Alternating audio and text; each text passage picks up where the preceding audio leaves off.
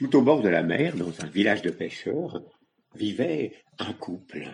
Un couple qui avait un garçon, et un garçon qui maintenant était devenu un fort habile pêcheur. Il s'appelait Urashimataro, et il allait plus loin que tous les pêcheurs de son, village. Et tous les gens disaient, un jour il ira trop loin et il périra en mer. Mais lui était courageux et il rapportait beaucoup plus de poissons que les autres. Et puis un jour, il était à la pêche et il a pêché une petite tortue rouge. Alors il l'a mis dans un casier et puis il a entendu la petite tortue qui lui a dit Oh, s'il te plaît, relâche-moi. Je suis toute jeune, je ne voudrais pas mourir, et je te le revaudrai, je t'assure. Alors, Urashimataro, qui avait bon cœur, et qui en plus il savait pas dire non, il a pris la petite tortue, il l'a regardée, et puis il l'a remis à l'eau. Et puis, les années ont passé, et maintenant, Urashimataro était un très très grand pêcheur. Il allait plus loin que tous les autres pêcheurs de son village. Mais un jour, il y a une grande tempête qui est arrivée avec des énormes vagues. Et il y a une vague si haute qu'elle s'est écrasée sur son bateau. Le bateau a tangué prêt à se renverser. Alors, Urashima a senti que son bateau allait sombrer. Alors, il a plongé dans l'eau pour essayer de regagner le rivage à la nage.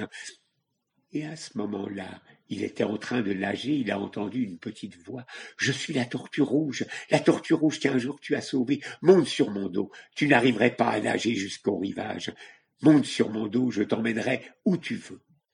Alors il est monté sur le dos de la tortue, il lui a attrapé délicatement le cou, et la tortue lui a dit Est-ce que tu veux découvrir le palais sous le fond de la mer?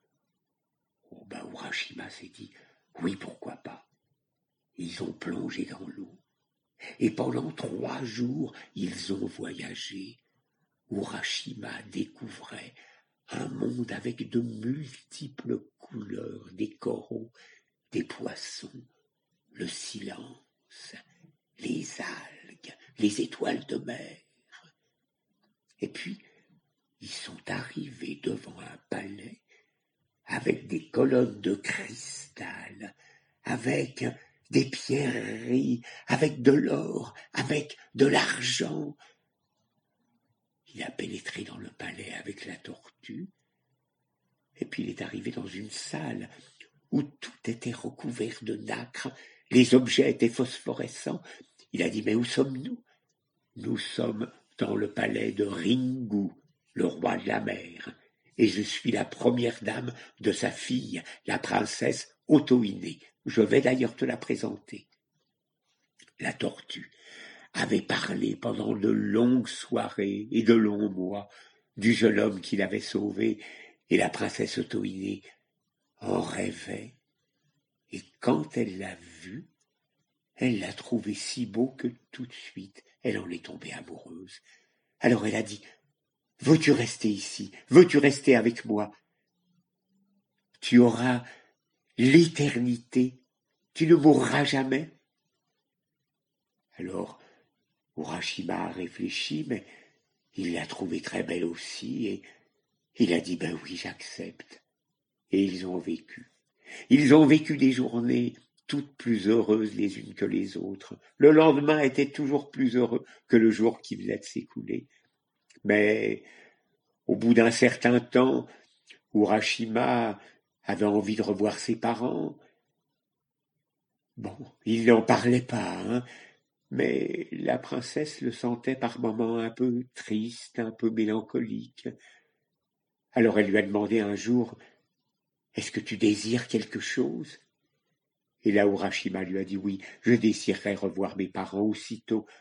Le visage de la, de la princesse est devenu tout sombre. Mais si tu retrouves tes parents, tu ne reviendras jamais ici. Si, je te promets, je reviendrai ici. Oh, oh je suis tellement désolé. Tu as tellement envie de revoir tes parents, je ne peux pas t'en priver. Mais je sais que tu ne reviendras pas, seulement à une condition. Et elle est partie chercher une petite boîte.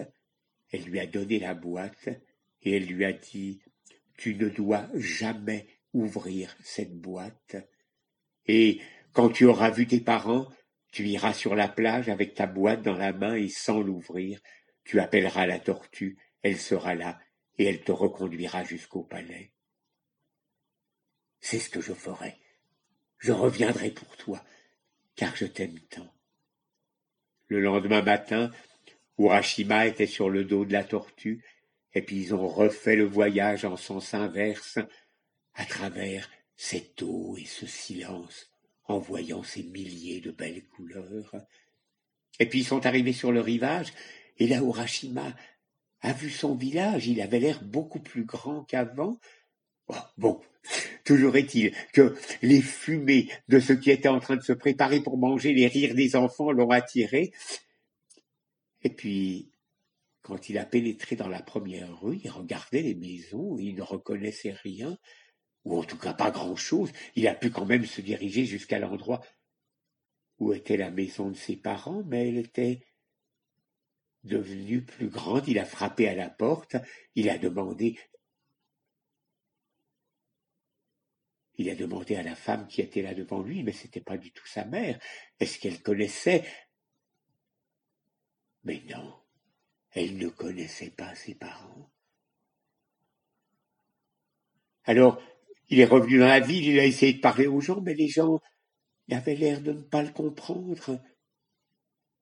Il a eu l'idée d'aller au cimetière, et puis il a cherché partout, et il a vu une tombe. Et il a vu le nom de sa mère, le nom de son père, et il a regardé les dates. Et ça faisait trois cents ans qu'ils étaient morts, c'est-à-dire très très vieux, il y a très très longtemps. Alors Urashima apparut complètement désespéré. Il a pensé à cette petite boîte, il s'est dit Oh bah tiens, sans faire attention, il l'a ouverte, il y a une petite fumée blanche qui s'est élevée, et quand il a regardé ses mains, elles étaient toutes fripées. Il y avait là un caniveau avec de l'eau, il a regardé son visage, et son visage, c'était comme celui d'une momie, toute vieille, alors il s'est levé, il a eu beaucoup de mal à se lever, et il s'est rapproché du rivage très lentement. Personne ne pouvait reconnaître dans ce vieillard qui marchait très lentement vers le rivage le jeune homme qu'il y a quelques heures était arrivé. Il a été près du rivage, il a appelé la tortue, mais la tortue n'est pas venue et Urashima est devenu poussière et s'est complètement disloqué. Il était mort.